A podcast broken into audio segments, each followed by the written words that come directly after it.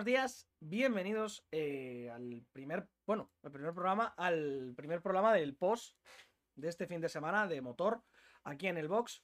Y como siempre, pues estoy aquí acompañado con Ángel Blázquez. Muy buenos días, Ángel. Buenos días. Y con David Robledo. ¿Qué tal, David? ¿Cómo ha ido el fin de?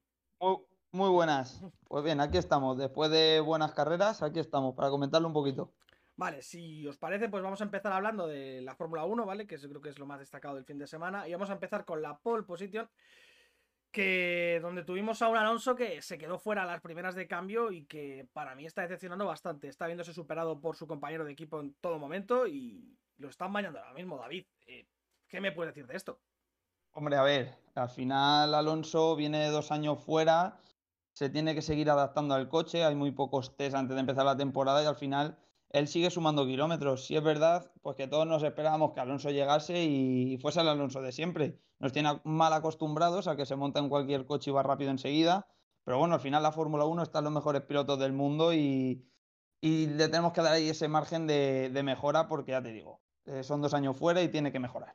Se quedó fuera en la Q1, no me, no, me, no me vale esto. O sea, puedes venir fuera, estar lo que tú quieras, pero no te puedes quedar fuera de la Q, en la Q1. No te puede ganar un Williams.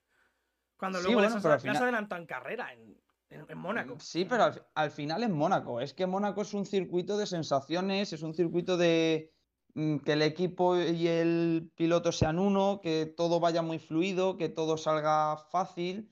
Y en otros circuitos a lo mejor pues lo compensas un poco más, pero en Mónaco si no tienes ese feeling desde el principio no te va a salir el tiempo. Ya la prueba está que se quedó fuera muy pronto y lo que dices tú, no vale para ser Alonso, eso no vale, pero bueno, habrá que darle un poquito de, de cancha. Ángel, ¿tú qué dices? ¿Estás aquí con él o, o me apoyas a mí? Que Alonso está Ah, muy flojito. A ti no, a ti no. A, a mí nunca. Eh, a ti nunca. Eh, a, a ver, Alonso lleva, por muy bueno que sea, lleva dos años sin competir. El año pasado, Ocon fue, le pasó más o menos lo mismo. Hasta final de temporada no empezó a igualar a Ricciardo. Em, hay que, yo creo que hay que darle tiempo. No hay, yo no me quedaba ni siquiera con el final de esta Que temporada, sino con- con el final de la que viene. Con 18.000 años que tiene Alonso está como para que le den tiempo. Como le den tiempo se jubila. Tiene dos años de contrato. Ya bueno, dos años de contrato mínimo- y, ¿y cuántos años tiene Alonso? ¿38 palos? ¿35? ¿36? Ah, sí, 39. 39, mira, casi a 39, tope. 40 tiene. Pues eso, es que, ¿qué tiempo? O sea, ¿a dónde va Alonso? Bueno, al año que viene. Así yo que pienso que Siempre estamos haga lo que igual. haga Yo tengo la viene, sensación de que con Alonso siempre estamos igual. De que el año que viene, el año que viene, la próxima temporada, buah, la Eso siguiente sí que va a ser la buena. Y al final, nada de nada. Agua de borrajas Eso todo. Creo que su tiempo bueno ya pasó. Y que ahora simplemente, pues. pues, es como. Como Federer. Que Como Raikkonen. como Federer en tenis, que decepciona un poquillo. Ya está. O sea, que sigue siendo pues muy bueno, tiene buenas manos, pero el ritmo es el ritmo. eh, Eso se tiene de cuando eres joven. La Hombre, ahora mismo a mejor no creo que esté a la altura de, de Verstappen, de Leclerc y de Hamilton. Pero O sea, que Sainz está por detrás, ¿no? por lo menos, por lo menos para competirle, joder, con Sainz. Por lo menos para competirle, sí, con Sainz, con, con Pérez, con pilotos que son muy buenos, pero no llegan a ser O sea, lo con que pilotos son. de segunda línea. Un se- segundo grupo. Con Eso es. segundones, entonces. Eso es, O sea, eso eh, es. digamos que es el Athletic de Bilbao, ¿no? Eh, Alonso ahora mismo. Sí, o Está para llegar a alguna final de Copa del Rey y a ver qué sucede, ¿no? Eso es, con el Sevilla y tal. No sé. Pues sinceramente esta vuelta a mí ya no me terminaba de convencer. Bueno, sinceramente no entiendo por qué se fue de la Fórmula 1. O sea, yo creo que ahí mató su carrera el solito. Y pues bueno, al final ha salido trasquilado de esto. Y yo creo que lo que podía haber dejado en lo alto, pues lo está simplemente Sí, yo pienso igual. Yo, yo pienso igual, ¿eh? Yo pienso que al final cuando te retiras una vuelta es un poquito Es difícil, por, por llamarlo de alguna manera, porque mira Schumacher, O no. Schumacher se fue en época de que optaba el Mundial, porque Schumacher cuando se retira la primera vez lucha el Mundial con Alonso hasta la última carrera, y dice que se va cuando no tenía por qué, porque podría haber luchado por más mundiales, y luego cuando vuelve pues es un poquito, pues eso, un paso triunfal, em, sin pena ni gloria, le llama Brown para que entre en Mercedes con él y tal, y, y al final pues es un podio y poco más. Mm. Y Alonso, pues un poco más de lo mismo. Sí es verdad que a lo mejor me parece que Alonso podría optar algo más de lo que optó Schumacher, porque Sí. creo que por manos Alonso, a lo mejor en una carrera de estas que te viene lluvia, las manos siguen contando. Pero sí es verdad que lo que dices tú, al final con la edad lo que pierdes es la velocidad. Yo lo comparo mucho con Valentino Rossi. Son pilotos muy rápidos, muy buenos, saben entender bien las carreras, las estrategias, los desgastes de goma, porque tienen mucha experiencia. Pero luego a la hora de ser rápido, de ser competitivo, de ser veloz, la edad pasa factura y no va a ser igual de rápido Fernando Alonso con los años que tiene que Max Verstappen, que Charles Leclerc, que Carlos Sainz o que Lando Norris. Gente joven. Y eso es obvio. Sí, pero también te digo que Fernando Alonso en todas las carreras ha salido muy por detrás de, menos en Bahrein, ha salido muy por detrás de Ocon y al final de la carrera ha acabado pegado a su culo en todas. Pero eso es culpa suya. Al final la pole es la pole y si no corres bien, esto es como todo. Es que va a ser culpa de.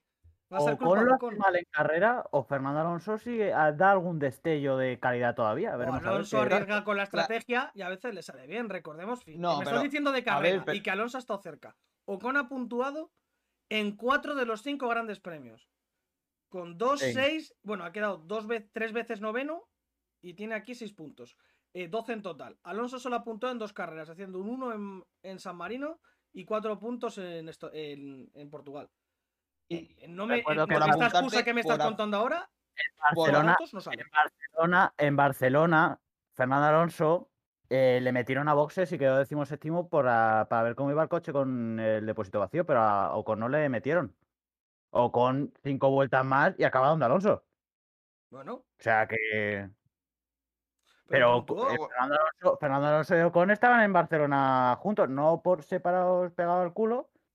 Estaban separados por tiempo, pero en posición. pero uno puntuó y Pero el al otro no. final, al final volvemos a lo mismo. A ver, eh, por apuntarte una cosa, Sergio, el punto de San Marino, mm, por tirar una piedra en tu tejado, como digo yo, eh, el punto es regalado. Fue por una sanción a Kimi, sí. porque Alonso no tenía esa posición, si no recuerdo mal. Eh, y luego, aparte, es que volvemos a lo mismo. Es que Alonso es piloto de carreras. Es que es un piloto de domingos, un piloto que sabe leer bien el desgaste de las gomas, que sabe leer la estrategia buena de carrera.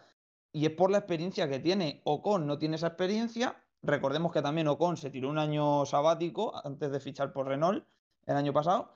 Y al final puede ser que Ocon sea más rápido en quali o porque esté más adaptado al coche, que tampoco me parece que sea mucho más rápido. Y luego el domingo Alonso acaba acercándose a él por lo mismo. Me Porque hace mucha es- gracia esto de es que mejor, no está adaptado al es mejor coche. piloto. Van tres meses. ¿Cuánto necesita para adaptarse al coche? Coño. Pues tú date, tú date cuenta, cuando un piloto lleva mucho tiempo en un mismo coche, como puede ser el caso de Verstappen con el Red Bull, No es mira lo rápido mismo que va coche. y mira, y mira a Pérez. O sea, y Pérez no es mal Ocon, piloto. Ocon y Alonso en este coche, en este, en este Alpine del 2021, llevan exactamente el mismo tiempo. Ya, pero es el mismo chasis del año pasado. Claro. Son matices. Es el Renault pintado, con, con ligeros cambios. Bueno, Sí, sí, pero al final cual, Alonso es el un tío que lleva, mismo. lleva tres meses ya con el coche. En, tre- en tres meses tienes que haberte adaptado. O sea, tú llegas a un equipo de fútbol, tienes dos meses de pretemporada y en esos dos meses tiene que estar el equipo listo. Pues esto es igual. Si no estás, es tu problema. no es es tu culpa. pero no es lo mismo. sabes No, es, no es lo octubre- mismo. Hasta octubre los futbolistas no empiezan a jugar a buen nivel, ¿eh? Esto es exactamente lo mismo. Para mí, tienes que estar Mm, preparado. pa- Alonso no lo está y así está, que está a un nivel bastante bajo. Pues por detrás de los dos Aston Martin en el mundial, bastante por detrás Claro, de su pero- compañero. Al final es diferente, porque no es lo mismo, por ejemplo, como dices tú en el fútbol. Tú vienes de jugar con un entrenador que juega a Marrategui y te vas a un equipo que juega todo lo contrario, pues a un toque, a un a- al ataque, tal. Es más fácil adaptarse así que a este tipo. También es verdad que Alonso no ha estado entrenándose todo el rato en monoplazas. Es desde, No. desde que se va de McLaren hace dos años, él se va al Dakar, se va a la Indy, se va al, Pues eso, eso al es- campeonato de ¿De quién resistencia. es culpa de eso? ¿Quién tiene culpa de eso? El propio No, Alonso. claro, O sea, si, es suya, pilotas- pero para- si eres piloto de Fórmula 1, eres piloto de Fórmula 1. Yo Sí, no veo a pero Nadal para que yéndose tú al circuito de pádel. Sí, pero es para que tú me entiendas eh, la adaptación. Al final te tienes que adaptar a dunas con neumáticos de tacos y grandes. Luego te vas a resistencia. pues eso que no la es culpa marca de de la Fórmula neumáticos 1. es diferente y el desgaste es diferente. Es culpa suya. Son historias. Ya, sí, sí, pues- sí es culpa suya, pero que es a la que te voy, que el- al final el adaptarse en tres meses no te adaptas a un Fórmula 1, por muy, digo. por muy bueno que seas. Coño, ¿cuántos También te digo que los Fórmula 1? ¿10 años? futbolistas, los futbolistas pueden coger un balón e irse a pegarle patas al campo. Pero ¿cómo, cómo coge Fernando Alonso Con un, un coche otra cosa no, pero No es lo mismo, no es lo mismo, Ahí está, no es lo mismo. más o menos. O es lo mismo, es lo mismo un entrenamiento que un partido. El ritmo de entrenamiento que el ritmo de un partido. Es una simulación. Es algo parecido. No es exactamente no lo lo mismo, mismo. pero es una simulación. Lo, Claro. más, lo más parecido que tienes a entrenar en Fórmula 1 es cogerte un kart. Sí. Para que te hagas una idea. Y al final en un kart no te exprimes igual que en un Fórmula 1 ni, ni por asomo. Bueno, ¿cuánto tiempo entonces estimamos a Alonso? Porque pues, según vosotros, hasta el año que viene no le debemos dar dos vueltas decentes consecutivas. Sí. Yo voy, sí, yo voy a yo ser un poco sí. más optimista y te digo que este año podemos ver un buen Alonso a final de ¿En año. Spa o más tarde? Mm, Quedan uf, seis carreras para Spa. sí, Spa es la mitad de campeonato, más o menos. No, no, más Quizá o un menos pelín no, más. Es la mitad. Quizá un pelín más. Quizá más lejos. Buah, entonces, hasta Suzuka en Japón. Gira asiática. Mm, Singapur, puede ser. Puede ser. Yo, es- también va a depender un poco, pues eso, a lo mejor ahora el PIN te trae una mejora muy buena y Alonso le da en la tecla. Es que puede ser cualquier cosa. O se puede tirar hasta el año que viene sin estar bien. No lo sé. Pero yo, yo digo este año, finales de este año va a estar bien Alonso. Y la nota que le dais, momento a su año, yo no le suspendo, 100%, un 3. Yo un 3 a lo mejor no, pero un 4 sí. Sí, yo el 4 como muchísimo un 5, pero por ahí, por ahí. Bahrein fue un espejismo. Sí. Sí.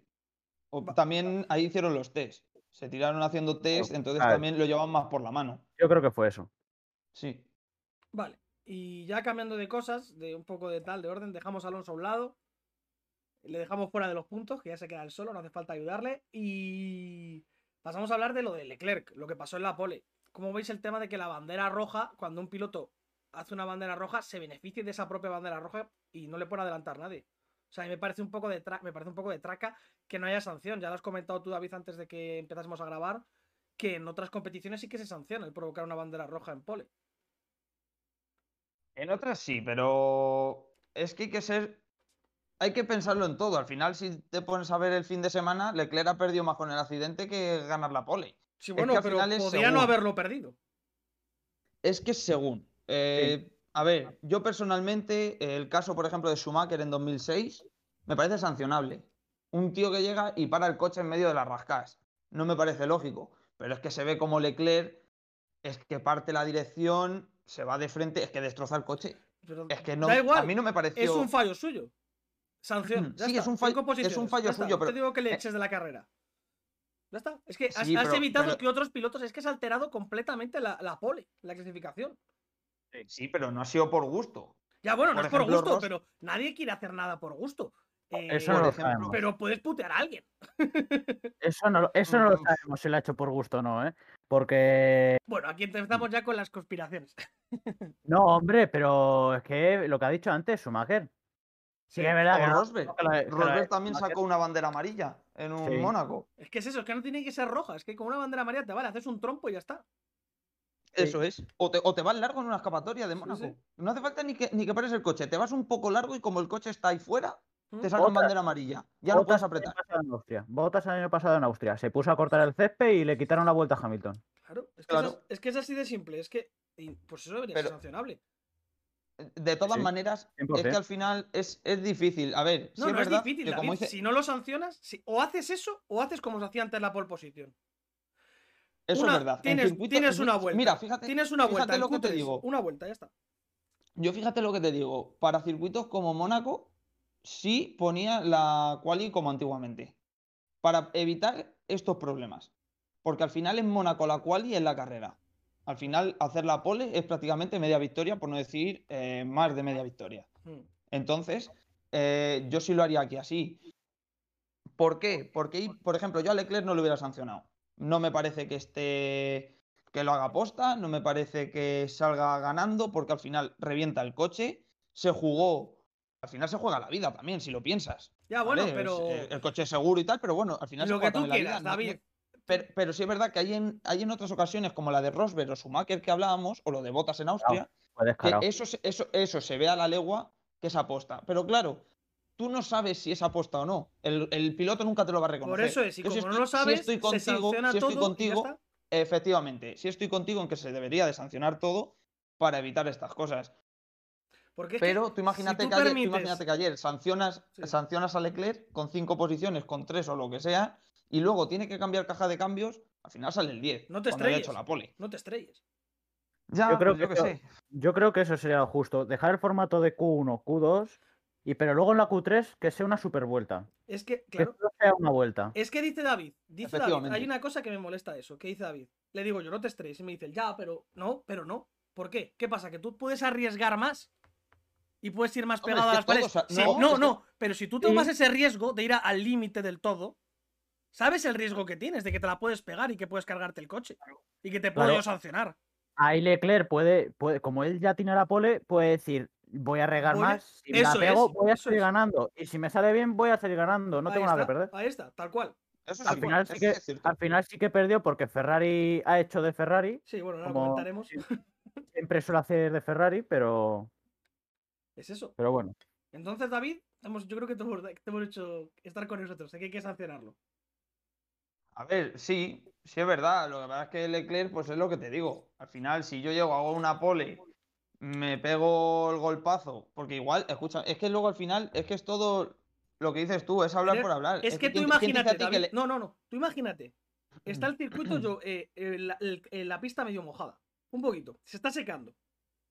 Plantas slips. Eres el primero que sale con slips. Haces un tiempazo que le sacas 15 segundos a todos los demás.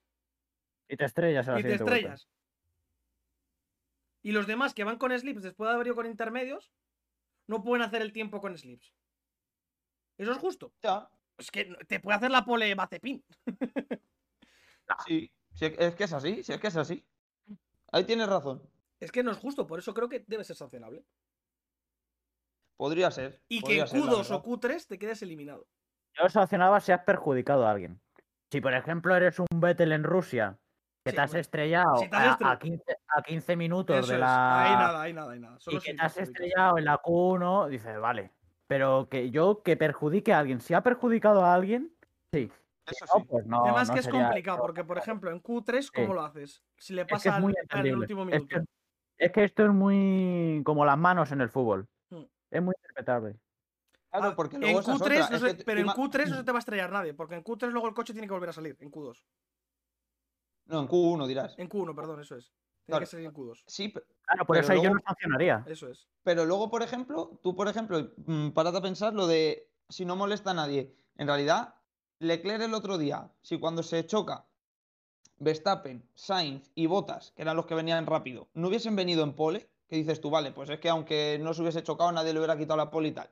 Pero si perjudicas a un Vettel que venía para salir una posición por delante, ahí le sancionas. Sí, 100%. sí. Sí, porque ha perjudicado a alguien. Eso es, ya está. Y si es en la Q1, también te digo, si es en la Q1 y un Hamilton, por ejemplo, no puede mejorar, porque se ve claramente que ha bajado por la telemetría, esto se ve, que ha bajado el ritmo por la bandera, también lo sancionarían que fuese la Q1. Siempre que hayas perjudicado a alguien. Yo en Q1 y Q2 no lo haría porque nadie se va a estrellar. Ahí sí que sabes que no se va a estrellar nadie Es- a posta porque ya, Q2 pero quiere salir. Aunque lo, haga, aunque lo hayas hecho sin querer. Ya, pero ahí es mala suerte. has perjudicado a alguien. Ahí sí que lo veo mala suerte. O que quieres que tu co- compañero pasa, Bueno, pase. bueno. Por ejemplo, un Pérez ve que Hamilton ha hecho un trompo en la primera vuelta de la Q1 Muy eh, eh, eso, ¿eh? y, y se estrella, y se estrella, va por delante de Hamilton y se estrella en el muro para joder la vuelta, en Claro. la última vuelta. Claro. Ahí al Es que es final, eso, es que, ¿Cómo te es que al estrellas con final en la? Fórmula en la Fórmula 1 hay muchos, hay muchos no, te chanchullos de estos. Hay te muchas estrellas, cosas y dan por, te estrellas y dan por culo al coche. Joder, no sé, no sé, es muy complicado esto, la verdad. Para un día que no tengamos nada lo podemos discutir más, más en, largo. Porque además luego Ferrari, Sí. lo de al final tanto que, tanta movida que hubo con Leclerc, que si le sancionen que si no, para que al final Ferrari no, no hagan ni que salga. O sea, dantesco lo que pasó con el coche de Leclerc. Ángel, que nos puedes especificarte un poco Yo, así es yo creo que solo tiene, el título es Ferrari haciendo de Ferrari. Ferrari teniendo las típicas liadas de Ferrari, que nadie entiende de un equipo grande, que te lo haga un hard. Vale. Pero es que siendo los palieres juntos al darse la hostia en el lateral eh, derecho del coche, que no miren el izquierdo, porque la caja estaba bien. Pero es que lo que no miran es el palier izquierdo, que es el semieje que le da la transmisión a la rueda, que es lo que hace que la rueda gire. Pero es que, es que no lo entiendo. Es que no entiendo cómo Ferrari puede hacer eso. De verdad es que cuando, cuando dijeron que era el palier izquierdo, yo me quedé. Es Ferrari haciendo de Ferrari, ya está. No tiene más. Tal cual. Por no hablar, bueno, hay mucha gente también que piensa, muchísima gente ha opinado, que lo del palier, que lo del palier es una excusa. Casi un fallo de caja de cambios que no han sabido ver y han puesto esa excusa por, por decir algo. Cuando Sí, todo sí. el mundo. Eh, Tony Cuquerella, por ejemplo, ayer, que ha sido. ha trabajado en Ferrari y demás, siempre dice, cada vez que hay un golpe, aunque el coche se lleve el golpe eh, solo en el lado derecho, se cambian los dos. Mm. Sí o sí, se cambian los dos por evitar problemas y tal. No sé, me parece muy raro. A mí esto de Ferrari me parece muy raro y lo que dice Ángel, es una aliada que un equipo como Ferrari no se lo puede permitir y menos en un gran premio como este. Porque No. si es en otro lado, en el que no optabas a nada, vale, pero es que optabas a victoria. Victoria y podio. Y en Sí. casa de Leclerc. Es que no. Es que no. Encima en su casa. Encima este muchacho, además que Ángel lo apuntaba el otro día, sus dos carreras en Fórmula 2 no las terminó, la de Fórmula 1 tampoco, y es que esta ni la llega a empezar. Es que parece que no quieren que corra en Tiene su una casa. maldición. Tiene una maldición en Mónaco. Tiene la negra. Bueno, y ya pues salimos, pasamos a la carrera, que ya estáis comentando un poquito que la carrera pues tuvo poca leche, la verdad, fue bastante... Iba a decir sosa, aburrida, pero sí, fue aburrida y sosa. o sea, No, no pues hay- eso sería aburrida. sí. no hay más, lo es que hay. que- Pues como, hombre, Mónaco todos los años es igual. Al final sabíamos a lo que veníamos y pff, demasiado, demasiado adelantamiento creo que hubo yo- en la primera, en la primera vuelta. Sí, la verdad que se movió poco. Bueno, si repasamos, si os parece el top 10, que es Verstappen, Sainz, Norris, Pérez cuarto, que la verdad que fue la mejor, eh, para mí de lo mejor de la carrera. Ah, lo comentamos. Vettel quinto, que también hizo muy, muy buena carrera. Gasly sexto, muy buena posición eh, para, el, Alfa- para el Alfa Tauri. Fijaros que su compañero Sunoda quedó el 16. O sea, Gasly le sacó 10 posiciones. Hamilton séptimo, fatal el inglés. Stroll octavo, como siempre, súper bien. Ocon noveno y Giovinacci, que consiguió su primer puntito en este mundial y se adelanta a Raikkonen ¿eh? en el campeonato del mundo. Y bueno, pues. No, y, y- y ya no es solo que adelante a Raikkonen, es que le ha dado un punto a Alfa Romeo que es muy importante. Porque estaban empatados a cero Alfa Romeo, Haas y Haas y Williams. Claro, claro. Nah, Claro, tampoco creo. Yo creo que yo creo que Alfa Romeo este año va a sumar. No creo que vaya a ser como el año pasado. Que haya que, que tener también. una carrera loca. Yo espero que también, pero bueno, es importante. Al final, en, en los constructores, cuanto más arriba estés, mejor. Sí. Y luego, bueno, lo más destacado de la carrera, la avería de botas, que se le quedó en la pistola ahí que no salía la rueda. Probaron con 18.000 pistolas y que la rueda no quería salir, no quería salir y... Pero ¿por qué no salía la rueda? ¿Qué, qué pasó ahí? Pues La, la tuerca se quedó encasquillada. No sé si tuvo algo que ver el buje o algo, pero al final es que aunque tú no lo veas en televisión, van rozando muros. Pero eso Es cómo, que se, van queda ahí rozando engancha- muros, ¿cómo se entonces- queda enganchada la tuerca ahí? ¿Por, por el calor que dilata o...? No, sé? por- no, por- no. puede- un, un golpecito que le diera botas. Vale, Es, es que no hace falta que te des un golpazo para que eso, un roce con los muros, al final es lo que decían en la televisión, veintitantas vueltas hasta que entras en boxes, son veintitantos, pues imagínate la de muros que tienes en 28 vueltas, Sí. o 29 o 27, las que tardase. Es un montón, es que has podido rozar 300 veces con los muros si quieres. Entonces, claro, eso al final se va tocando, se va modificando la tuerca y cuando llegas a meter la pistola, eso dice que no sale. Sí, porque Botas hubiera quedado segundo, ¿no? De... Sí, 100%. Para, para mí sí, para mí sí. 100%. O sea que bueno, ahí por lo menos Carlos ganó una posición con esto. Y bueno, estrategias para estrategias buenas la de Pérez y la y la de Aston Martin, ¿no? Con Vettel. Para Sí. mí, pa- para mí se lo regala Hamilton. ¿Sí? Creo que, me- creo que Mercedes, igual que en Barcelona o en Bahrein eh, se vio el gran equipo que son, en Mónaco fallaron. No supieron leer bien la carrera. Yo Sí. teniendo a Botas segundo, yo teniendo a Botas segundo, aguanto a Hamilton. Hamilton Lo que fue no el puedes único hacer es- piloto que hizo dos, dos paradas. Bueno, sí, pero la segunda fue gratis para hacer la vuelta La rápida. gratis, Pero- claro. Mm. Claro, pero eso no, no lo cuento eso. Yo lo que cuento es, tú, que eres Hamilton, que te está jugando el Mundial y lo que necesitas es subir posiciones, ¿cómo abres tú la ventana de la parada? Mm. ¿Cómo Sí. puedes hacer eso? Con tal que tú entres, los Gasly, Vettel, etcétera, que van delante tuya, se van a parar para protegerse. No puedes hacer eso. Lo que tienes que hacer es mantenerte en pista y más teniendo a botas. Tú llegas ahora, coges, tienes- eres Mercedes, tienes a Botas y a Hamilton, que a la larga no hubiera funcionado porque Botas tuvo que abandonar. Pero tú tienes eso y lo que haces es metes a Botas, cuando le tienes en una ventana óptima, metes a Botas y llegas y mantienes a Hamilton. Le mantienes, le mantienes. ¿Puede que pierdas puestos con Hamilton? Puede ser. Pero tú lo que haces es tirarle el undercut a Verstappen con botas. Y Verstappen, si entra en boxes, va a salir detrás de Hamilton. Le vas a arruinar la carrera, le vas a hacer un tapón que, se va, que, que- que lo pierde, que lo pierde, lo que no puedes hacer es meter primero a Hamilton. ¿Qué pasó? Que Pérez te tiró un overcut de, de manual, Mm. por listo. A ti, a Gasly y a Vettel. A ver, Y Vettel se lo hizo a Gasly y a Hamilton. claro, claro, claro. Pero bueno, pero Vettel se lo hizo con una o dos vueltas de- de distancia, que no fue mucho, pero es que a Pérez le dejaron un montón de espacio para tirar el solo con el Red Bull, que iba junto con el Ferrari, era los más rápidos, se puso a rodar en 14 y, y es que les estaba metiendo dos y tres segundos por vuelta. No es que estaba claro que les iba a quitar la posición. ¿Nos huele un poco que lo de Hamilton viene más de él que de la, que de la escudería? En plan de. Que Es quería que lo que llevaba todo, llevaba todo el fin de semana raro. Yo- A ver, No encontró el raro ritmo. no, mal. Decía que no le Sí, raro para ser Hamilton. Claro, claro. Eh, que es un piloto casi excelente de 10, que no suele liarla. Pero también te digo que es que Mercedes todo lo- todas las temporadas tiene una, una liada espectacular. Sí, ¿Sabes sí, que Mercedes, que sí. Mercedes una vez en la temporada te la va a liar espectacularmente? La primera fue en, en Alemania 2019. La, Tal después eh, Shakir en 2020 y ahora, ahora Mónaco 2021. Yo creo que, yo creo que esta es la menos liada de las tres, la verdad. porque- de las tres, 100%. Pero es que, es que volvemos a lo mismo. Es que Hamilton, muy raro que esté así Hamilton. Y Ah, más raro. porque si, si los dos Mercedes hubiesen estado mal, pero es que Bottas sí dio un salto adelante con los cambios que hicieron Mm. el sábado. Luchó por la pole, salió segundo y de no tener el problema hubiera quedado segundo. Que no tenía el ritmo de Carlos, por ejemplo. Pues sí, pero Carlos no hubiera pasado. Porque en Mónaco no pasas. Si Sí. el otro no quiere, no pasas. Y bueno, Entonces, no sé, muy, muy raro lo de Hamilton, la lo verdad. que los dicho, que además eh, Verstappen le adelanta en el mundial. Se queda con 105 puntos y Hamilton con 101 con esta séptima posición. Y, Y vuelta rápida. y vuelta rápida, sí. Parece que hay que hay mundial. ¿No, Ángel? Aunque tú dices que no, que para ti no hay, que para ti esto es de Hamilton, sí o sí, ¿no? Es que es muy raro porque es que mm, yo sigo viendo al Mercedes mejor.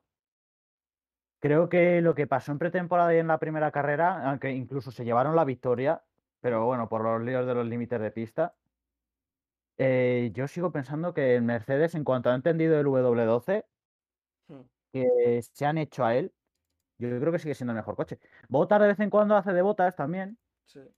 De repente no está, de repente te saca una clasificación como la de Mónaco, o de repente te hace la pole y te gana la carrera sacándole tres pueblos a los demás, pero después está octavo. Sí. Es que, no sé, creo que Verstappen tiene tres décimas por encima del Red Bull, pero que Hamilton también tiene dos, tres décimas por encima del Mercedes. Yo lo que veo diferente del año pasado es que veo un Verstappen más maduro, mucho más sólido. Eso es. Lleva Eso dos es. años, lleva dos años Ver- mm, Verstappen irreconocible. El primer año, eh, el 2019, ya fue un salto de madurez desde 2018 a 2019 increíble. O sea, pasamos de un Verstappen que no hace más que estrellarse contra gente. A, a un Verstappen espectacular. O sea, Verstappen Yo creo- un Yo creo que va a haber tres puntos eh, claves para ver si hay mundial o no. Lo primero va a ser Mercedes, porque para mi gusto Red Bull suele hacer mundiales muy lineales. Empieza fuerte, pero se mantiene. Sin embargo, em, Mercedes es todo lo contrario, es ascendente. Mercedes te puede empezar mal, pero acaba bien. Y la prueba la tienes que según va pasando la temporada va a ir mejorando. Y luego otra cosa que veo yo clave es Verstappen siempre hace 1-2, siempre está ahí, nunca falla, Pero Pérez no. pero, pero a ver cuándo tenga presión. A ver cuándo de verdad se esté jugando el Mundial. Porque ahora es todo como Mercedes tiene que despertar, Hamilton va a estar fuerte, mm, al final va a ser lo de siempre. A Sí, ver si si cuando llega queden, Tres cuando carreras. queden 4 o 5, eso es, cuando queden 3, 4 o 5 carreras y, y Verstappen esté a 3, 4 puntos, a ver cómo, cómo maneja esa presión. Porque Hamilton, todo el mundo dice, bueno, es que Hamilton se ha paseado, tal. Bueno, Hamilton ha luchado mundiales con Rosberg, ha luchado mundiales con Vettel y ha demostrado que cuando hay presión, Hamilton funciona. Salvo en 2007, que era rookie, Bueno, y con mm, Alonso. Hamilton funciona con presión. con Alonso cuando estaba también con, con de compañero de equipo, que lo perdieron en Eso es. Interlagos. 2007, 2007. Y bueno, pues eh, ya dejando de lado ya, vamos con el otro español que hizo la mejor posición de su vida en un Gran Premio de Fórmula 1, Carlos Sainz, que Bueno, sí. para mí estuvo bien, pero sin alardes, porque la carrera era ganable. O sea, estuvo en su sitio. Para mí un 6. Es, es la posición que tenía el Ferrari. Era el mejor coche de la parrilla, no me puedo decir que no, en este Gran Premio. Y, Para mí sí. y Sainz ha quedado segundo. O sea, no has ganado con el mejor coche el- de la carrera. O sea, es Pues simple. la clasificación. Ya bueno, está bien, pero sin más, ya está. No hay... ¿Qué pasa? Sí, no, a ver, la carrera, la carrera de Sainz es sin más. Correcta, correcta. Hizo, claro, hizo lo que tenía que hacer, ya está. Ya Le sacó Eso es. 19 segundos, me parece, a. Ha quedado en el podio porque han quedado en el podio porque Leclerc y Bottas, que eran justo los dos que tiene adelante, se han abandonado. Si no, hubiese quedado cuarto, probablemente. ¿Sí o no? Sí, pero mm, lo que los, los tres primeros han ha pasado eso Ya, con bueno, ellos. O sea, la- la- lo que pasa en la clasificación, si hubiéramos tenido una clasificación limpia, a lo mejor Leclerc hubiera quedado cuarto, Carlos segundo, Verstappen primero y tercero Botas. O es que no lo sabemos. Bueno, hablando de la clasificación, además, el gesto que hace Sainz cuando Leclerc va por los boxes con su ingeniero, va hacia los boxes hacia la zona de prensa a hablar pues, sobre, bueno, porque había ganado la pole y tal, se cruzó con Sainz y Sainz le dio la mano Leclerc y Sainz se la puso de mala manera. Con mala cara, además, luego en rueda de prensa estuvo como un crío picado, o sea, la actitud suya a mí me dejó mucho que desear, porque luego, por ejemplo, el domingo en el podio no estaba también Leclerc, ahí con todo el equipo, y Sainz le veo súper inmaduro, no sé, le veo muy, muy subido, como con aires de algo, y a mí cada vez eh, se me está cayendo más. O sea, ya nunca ha sido, tampoco ha sido nunca santo de mi devoción, pero joder, últimamente es que le veo como si hubiese, tuviese dos títulos de. como si fuese Alonso, pero sin ser Alonso.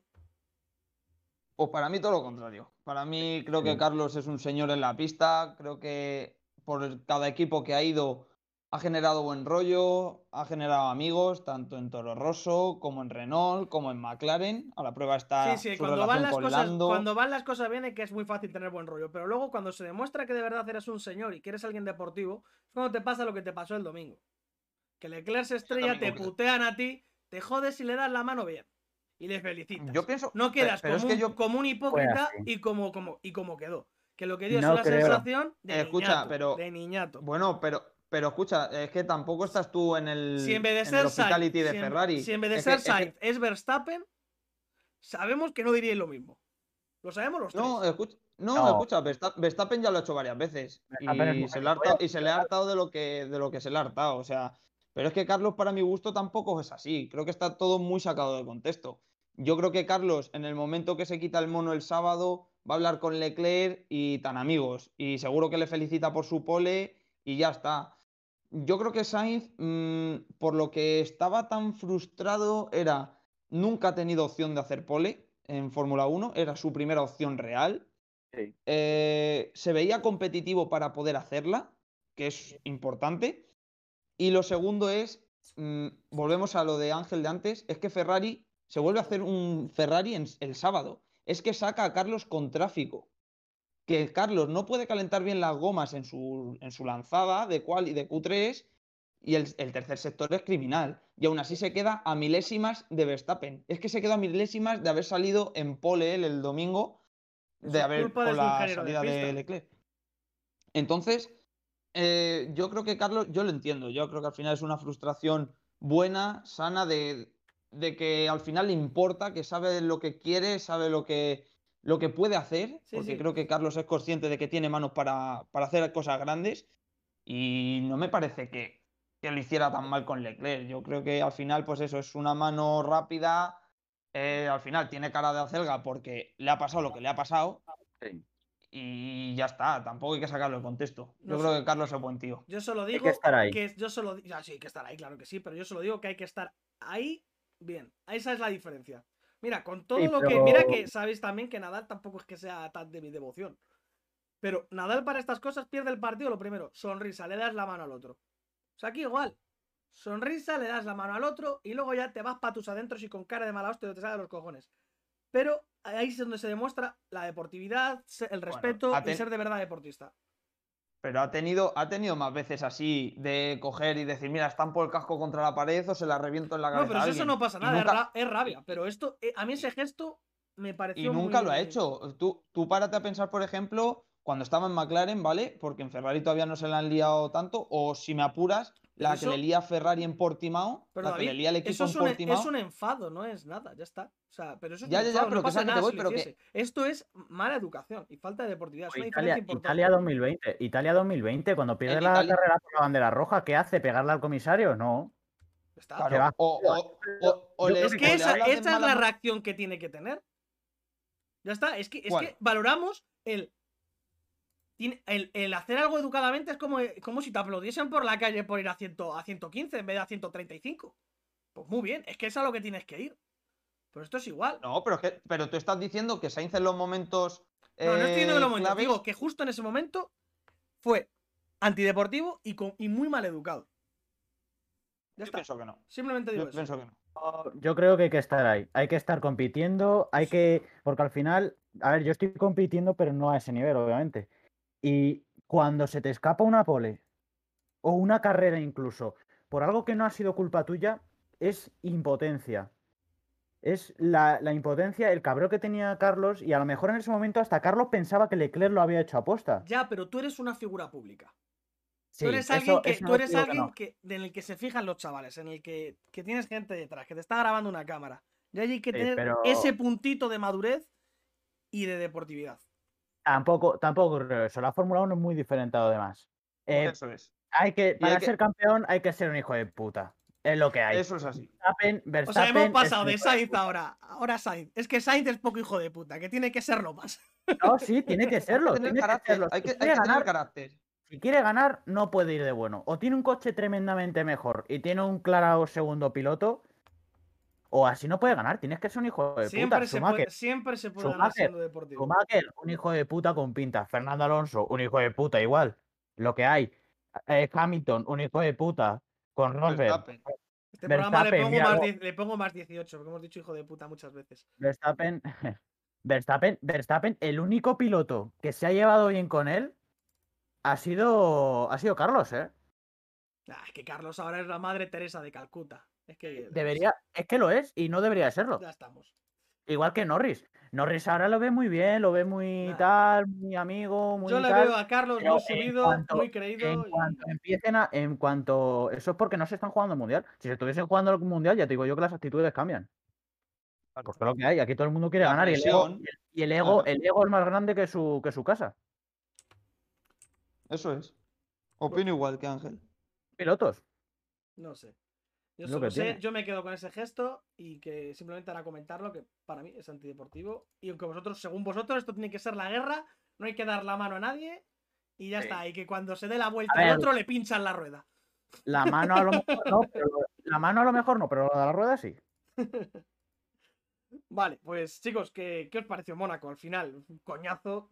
Un coñazo. Es Coñazo. un coñazo de carrera, un coñazo de circuito. Y es que el siguiente gran premio que viene es Bakú, que es otro circuito urbano, que lo único que tiene es una recta que es un coñazo ver adelantar ahí porque no tiene ninguna. No tiene ninguna emoción. no tiene nada. Es lo que hay. Bueno, pero, pero, pero tiene movimiento, por lo menos. Sí, por lo En menos los, pilotos cambian de posición, eso sí es cierto. Efectivamente, por lo menos el que tiene ritmo, el que, el que va más rápido que otro, le puede adelantar y escaparse. Es que estos, estos Es que- es que circuitos Mónaco tipo, no. tipo Mónaco, tipo Montmeló, es que a mí se me hacen infumables. Y eso que Montmeló este año hemos tenido una carrera decente, pero es que Montmeló habitualmente también tela, ¿eh? Sí, pero es que Es son que los carreras circuitos más. en los que no se pueden adelantar, yo es que los quitaba. Sí, De y- todas, man- de todas maneras, la Fórmula 1, con, lo, con la evolución que ha llevado, con los coches tan grandes, es que prácticamente en ningún circuito se adelantan bien en curvas. Tienes algún pique, alguna cosa, alguna tal, pero Coño, casi siempre ¿por se no adelantan hay- en DRS. ¿Por qué no hay más circuitos como Austria, como Spa, como Silverstone. Silverstone, como Suzuka? Circuitos entretenidos. Porque- No, porque lo que construyen, te construyen Soki, que es, que es otro Sí. coñazo absoluto. Otro coñazo Efectiva- absoluto. los efectivamente. circuitos- Los circuitos modernos. Los circuitos modernos como son Paul Ricard, como son el de... Yo creo que la emoción siempre está en los circuitos antiguos. Lo que pasa es que no, no se busca espectáculo. Aquí se busca el que pueda pagar el Gran Premio. Si te puede pagar el Gran Premio y encima es bueno el circuito, pues mira. Pero yo creo que el problema es más de los... No hablamos de Mónaco, no hablamos de Mónaco. Yo creo que a Mónaco hay que eliminarlo de esta ecuación porque metas ahí bicicletas o metas carricoches, ahí no se puede adelantar. Bueno, eh, Ángel, ojo. En Fórmula 2, Armstrong a Darubala le hizo un adelantamiento en las rascas espectacular, en la última vuelta. Sí. Y, Ojo, y ¿eh? Le- y Leclerc a Grosjean el año, eh, bueno, el año pasado no, 2019. Ya, bueno, pero un Pero adelantamiento lo que hay de son 56 un 78 adelantamiento, vueltas. eso es, eso es, un adelantamiento de 78 vueltas. Yo creo que el problema de Montmeló, por ejemplo, es la chicane del final, que no sé qué hacen ahí, deberían de tener la trazada de las motos, a mi, opinión. Y, el, y los coches, los coches, veremos a ver el año que viene qué pasa con lo de la reducción del aire sucio y esas cosas. Pero creo que, que- yo creo que el problema, el verdadero problema de, de esto es en los coches. Demasiado grandes ya. Sí. Muy anchos y el aire sucio que generan, que antes tú en los GTs, en los coches tipo turismo con alerones y eso, Mm. y en la Fórmula 1 anteriormente, lo que pierdes es la parte delantera. El coche te subirá, pero es que cuando estos coches generan tanto aire sucio, pierdes la parte trasera. Y perder la parte trasera es una sensación de inseguridad y al final no te hace, no, ni puedes ni por, ni por propia física, porque el coche no tiene apoyo aerodinámico, ni por confianza tuya. O ir detrás de un coche es ir muy rápido, mucho más rápido que él. Bueno, y va para Baku, la bueno, la semana que viene, sí, la sema- esta semana no, la siguiente, la que viene, vamos. ¿Qué, qué podemos esperar? Dice Carlos que ha comentado que en Bakú no van a ser no van a ser tan rápidos como aquí en Mónaco por la recta, que es larguísima, pero que se podrán defender. ¿Cómo veis el próximo Gran Premio? ¿Creéis que yo veo a Mercedes creo que mejorará bastante con respecto a Mónaco y creo que podrán estar bastante más Sí, sí, arriba? sí, sí. Sí. Mercedes yo creo que va a pasar por encima. Yo creo que Mercedes le va a hacer un mortadelo a Red Bull. David, Yo creo, yo creo que también. Yo creo que Mercedes va a estar fuerte. y Ferrari yo no lo veo mal en Bakú, ¿eh? A ver, es verdad que en la recta va a perder mucho, porque va a perder mucho. Pero el resto del circuito es muy revirado, es estilo Mónaco, salvando las distancias. Entonces, mm, yo creo que no va a ir mal Ferrari. No, pero no tienes- como en Mónaco, casi el mejor, pero sí que va a estar, va a estar bien. Tienes un problema. pasa Que como la recta es tan larga, tienes que quitar ala. Entonces, para quitar ala, para que la recta te penalice menos, también pierdes ala, que es lo que le pasaba el año, que, el año pasado a Ferrari. El año pasado a Ferrari lo que tenía era un, un coche muy deficiente en cuanto a, a eficiencia aerodinámica y a, y a potencia. Entonces, ¿qué tiene que hacer Ferrari? Quitar mucha ala. Y al quitar ala, también quitas paso por curva. Y al final por eso retrasa. Yo creo que Ferrari, el problema que tiene es que no ha evolucionado el motor. Simplemente ha hecho lo del combustible, que ya les dejan usar todo el combustible, y el motor es el mismo del año pasado. Por eso no han dado ese salto que igual que ha hecho Renault. Los únicos que han dado el salto a hacer un motor nuevo para este año, yo creo que han sido Honda y Mercedes. Hmm. Y por eso creo que Ferrari en la recta va, va tan mal y pierde tiempo en la recta. Por eso, en circuitos que las rectas no sean importantes, como Hungría, yo me espero un Ferrari muy, muy potente, pero en un Monza, en un Spa o por ejemplo en Bakú, eh, Va a sufrir. a Alonso, sufrir, sí. Alonso ha corrido en Bakú. sí, Sí. la carrera de 2018 fue espectacular de Fernando Alonso. Ujú, Vale. y- ¿Esa fue la que fue con tres ruedas? ¿Toda la Sí. vuelta hasta entrar en boxes? Dos, dos, dos, dos, Eso, dos ruedas, sí. dos ruedas. Dos ruedas y al final acabó séptimo. Se meterá en puntos un también aquí. ¿eh? Él, él dijo que ha sido, la- ha sido la mejor carrera de, de su, de su carrera deportiva, incluso mejor que la de Europa 2012. Yo creo que sí. El, el Alpine corre en la recta. Yo creo que sí. Por lo menos adelantarle no lo van a adelantar. Eso, por lo menos mejorar, mejorarán algo. Porque peor que. Mónaco complicado. Va, va a ir bastante mejor. En los circuitos rápidos como Monza, como Spa. Al contrario que Ferrari. Yo creo que Alpine es lo contrario que Ferrari. Vale, Igual que Portimao- McLaren. Portimao fue bien también. Igual que McLaren. Cuidado con McLaren, que es una bala en la recta. sí. Cuidado con el nada más McLaren. Cuidado con el ¿eh? McLaren y con Norris.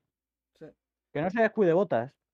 Y bueno, para terminar un poco el capítulo de Fórmula 1, vamos a repasar, si os parece, eh, las predicciones de la semana pasada, donde aquí el que habla, el hater, es el que más puntos ha conseguido, que ha acertado dos posiciones, las de Stroll y la de Ocon, octavo y noveno. Eh, el bueno de David, el señor Robledo, sabio de la Fórmula 1, conocedor de todo, pero en, la Fórmula 1 ha pinchado y no ha acertado nada, ni un solo nombre, ni una sola posición. Y Ángel que ha acertado al ganador, que yo creo que es el más importante, pero al final puntúan igual, dijimos que puntuaban igual todas, así que de momento gano yo por 2-1 en la general. David, ¿qué tienes que decir de esto? ¿Se remonta o no? Porque sin el abandono del Leclerc me hubiera llevado dos puntos. Y viendo luego el fallo de botas, que hubiera quedado tercero Sainz, pues me hubiera llevado el pleno de los tres primeros. Se te está Es lo lagueando, único David. que te digo. David, se te está lagueando. Mira a ver qué, qué puede haber ¿Se me, se me oye? Se te laguea, se te laguea. Se te, ¿Me oye bien? ¿O qué? se te oye como a minguito. Bueno, vaya liada tú. Vale. Las tomas falsas. Parece que estamos hablando con. Madre mía, bueno, da igual. Pasamos a las Superbikes. Vamos a repasar un poquito. Eh, carrera 1. El sábado Jonathan Rey arrasó. Fácil. Y Alex Laux consiguió quedar segundo. Con Toprak Galioglu en tercera posición. Scott Redding cuarto y Chad Davis quinto.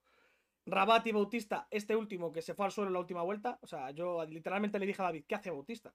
Se cayó en la última vuelta y yendo sexto, creo que rodaba. Y Viñales, pues quedó el decimotercero y fue el único que terminó la carrera. Por cierto, qué malo el narrador de Dazan, de las Superbikes. O sea, lo más duro de la carrera fue terminarla. Porque madre mía, sí, sí, sí, sin dormirse. Sí, sí, sí. Fue, fue horrible, fue horrible. Eh, lo del narrador es. Buah. Es que aunque la, aunque la carrera tenga emoción, Eh, lo del narrador es. Buah. A ver, David, habla, a ver si has vuelto a la vida normal. ¿Se me oye bien ahora o qué? Se te oye igual. Bueno, da igual, terminamos nosotros, no te preocupes. Eh, luego pasó a la Superpole, que es como una carrera al sprint. Ganó Jonathan Rey. No, no, es, es una pole, es una pole normal. Es una, bueno, ganó Jonathan Rey, segundo Alex Laux, tercero Garrett Gerloff, cuarto Chad Davis y quinto Van der Mark. Aquí Bautista sí que quedó séptimo y Rabat y Viñales 14 y 15. Y luego ya en la carrera ¿Se 2. me oye bien, Sergio? Ahora ¿Se perfecto. me oye? Sí. Ahora sí. Bien, bien, bien. ¿Qué es la Superpole, arreglado David? Exactamente, que es algo así. Además, yo no pude verla. Cuéntanos un poco qué es la Pues antiguamente era como, como pasa ahora en MotoGP, Q1, Q2, Sí. y ahora pues es, es una pole a 15 minutos y punto y se ha acabado, y chimpún. Y chimpún. Vale, y en la carrera 2 que ganó Scott Redding, sorprendentemente, sorprendió a todos, además se fue ganando con bastante distancia, le sacó 10 segundos a Rey. Alex Laux que le intentó pelear a Rey, pero no pudo pasarle. Y nada, pues primero Redding, segundo Rey, tercero Alex Laux, cuarto Sykes y quinto Van der Mark. Bautista quedó en un décimo, Viñales el 13 y Rabat volvió a retirarse. Eh, bueno, parece que hay mundial, ¿no, David? Que Redding vuelve, va a intentar plantar cara al menos. Y yo lo que estoy viendo muy bien a Alex Laux. Me está gustando al menos. Para mí, Redding, mm, a mí me decepcionó bastante el fin de semana que hizo. La carrera que gana el domingo es gracias a que hacen buena. saben ver bien la pista. Yo, la verdad, es que desde casa sabía que había que ir con slips. Yo no sé cómo el resto de pilotos sacó el intermedio. Redding se la jugó, puso el neumático de seco y ganó la carrera sobrado. Es que se veía, se veía que la pista estaba seca. Eh, bien Kawasaki. Se ve que las mejoras que han hecho este año le van a dar una moto a Rey y a Lowe's espectacular lo aprueba lo que dices tú, lo uso un buen comienzo, aunque el año pasado también empezó bien, se puso líder del mundial y luego se fue para abajo, veremos a ver si, si tiene más consistencia. Y por lo demás, destacable bien la BMW con Sykes y con Van der Mark. Sí, Van der Mark además eh, mejorando, porque la primera carrera le costó bastante, pero luego en la segunda ya sí que ya ah, atinó un poquito mejor y mucho mejor. Es que las condiciones mixtas, Van der Mark es bastante bueno. Sí. Se le vio que con las condiciones estas de intermedio, no intermedio y tal, está, eh, está- estaba más cómodo. Y lo de, bien. lo de Bautista criminal en la primera carrera, David. No te puede pasar eso. No te puedes Eh, caer. la tampoco enfocaron vuelta. bien, Pero si no, es que no estaba, enfocaron es- bien la esta. estaba en mitad de la nada. No te puedes caer teniendo a un tío a dos segundos y al Eh. otro por detrás a tres. Es que no te puedes caer. Es que no se jugaba nada. Yo personalmente creo que no iba forzando. Eh, fue en la curva 2, que suele haber muchas caídas, porque vienes de estar como medio minuto sin apoyar el flanco izquier- derecho de la moto. Entonces, claro, después de tanto tiempo que ese, el neumático se enfría un poquito, te tiras a la curva, de, la curva 2, que es de derechas, encima es bastante rápida, creo que se hace en tercera o cuarta, y se le cerraría adelante. Es que no he visto la caída. No, no, es que, es que la no realización. la enfocan re- las caídas. La Es que- realización es que fue no sé- lamentable, no enfocaron una sola caída, porque se cayeron otros pilotos cuando abandonó, por ejemplo, Rabat. te entera- nos enteramos por, Claro. la, por la tabla de posiciones, que se empezó a ir para atrás. Claro. O que le pasó Luego al rato que. te, ponen, te ponen el este de crash y, a- y adiós, ya no está. sé, no sé si fue. Tom Sykes al que se le rompió también la moto en la carrera 1. No me acuerdo bien. Eh, la, Laverty. A Laverty fue, a Laverty, el- que igual, que empezó a irse para atrás y pues muy bien. Es que ni te lo enfocan con la moto rota ni nada. No sé, la realización de la de Superbikes Eso es. fue bastante mal. A. Sykes, Sykes, lo que dices tú, sí es verdad, se fue mucho para atrás, pero no fue por rotura. Es que salió con la goma de lluvia extrema Sí. cuando el bueno era el de intermedia y reventó el neumático. Se fue, creo que llegó a entrar en boxes, si no recuerdo mal. Es que no sacan las cosas, Así es que no sé, no me, no me, no me terminó de gustar, bueno, ni el, ni el narrador, ni la, ni la realización, la verdad que bastante, dejó bastante que desear el Gran Premio. Eh, La no tiene nada que de ver con razón. Temas realización no tiene nada que ver con razón. Con no, Dazón. no, ya sé que no tiene nada que ver con Dazón, que es cosa del Mundial de Superbikes, que es el que proporciona las señales, como la Fórmula 1. Sí, pero es que último, eh, vamos, los otros años ha ido bastante bien. Sí, Yo por la- eso, a mí me extrañó este- bastante. Este primer Gran Premio. No sé por qué ha pasado esto, no, no tengo ni idea. Es que no sé, no enfocaban ni una caída, no sé, no sé. Además que es algo que suele ser muy apurado, ¿no? Muy socorrido para meter contenido. Y bueno, en Claro. Super Sport 600, doblete de Odendal con Manu Gas bastante discretito. En la primera carrera, David, que a Clusel lo tiraron, ¿no? Lo tiró Tuli, ¿no? Si no recuerdo mal. Que venía el tío volando. Bastante, bastante mal. Nikituli en esa caída, para mi gusto, yo no sé dónde va. Se pegan un Se porrazo. le ve que pierde. Clusel Sí, se sí, pega una además- leche del copón. Porque le embiste, le embiste Nikituli por detrás, Sí, sale le toca, volando. le toca la y- rueda y lo, es, que lo- es que se- sale volando. es Y que- además que, además que Tuli fue declarado no apto para la siguiente carrera por, por los golpes que se dio. Porque ya te digo, fue una caída bastante fuerte. Y luego a Clusel, eh, no me acabé enterando muy bien, pero por el tema de las presiones del neumático, supongo que la carrera 1, Sí. puesto que no tienen warm, bueno, sí, tienen warm pero Sí. no creo que contase mucho. Por problemas en la presión del neumático salió último Clusel Sí, quedó en la segunda tercero, carrera. ¿eh? Remontó como un, como un titán el tío. A mí me vas a perdonar, pero el nivel de Super Sport 600, uf, Durito, ¿no? malo, malo, malo. pues eh, tuvimos Muy a, malo. a Manu González muy, muy discreto. El nivel es malo y Manu está Mm, discreto. me- Se, se- se equivocó con los neumáticos. Le pasó algo así como a Saiz Sí, en la, en la carrera de, de Superbike. Salió con neumático de lluvia, se llegó a poner cuarto, pero claro, es que volvemos a lo de antes. Yo no entiendo por qué pusieron neumáticos de lluvia todos. Es que no lo entiendo. El que puso intermedios, incluso de seco, arrasó. Y es lógico. En las primeras 5 o 6 vueltas con los neumáticos de lluvia van muy bien, pero luego se fue para atrás. Y bueno, y finalmente el Super Sports 300, la categoría pequeña. Tuvimos victoria española en la primera carrera, en la carrera 1 con Huertas, que hizo un carrerón y ganó. Y luego en la segunda, y Huertas repitió en el podio, esta vez tercero, con Orradre segundo. Ana Carrasco quedó quinta en la segunda carrera, así que bueno, buen primer fin de semana de Ana Carrasco, también cogiendo sensaciones para lo que queda del Mundial. Y nada más, el, el viernes tenemos previo de MotoGP, David, ¿dónde corren este fin de semana? En Mugello. En Mugello. Italia. O sea, carrera, yo creo que de los mejores gran premios que se pueden ver en Bonito motociclismo. circuito, sí. Muy bonito circuito. El año pasado Buen corrí la circuito y- también. Además, con una buena recta que permite, pues eso, que A Ducati, Ducati. arrase. A la Ducati, sí. Sí. Encima en casa Ducati.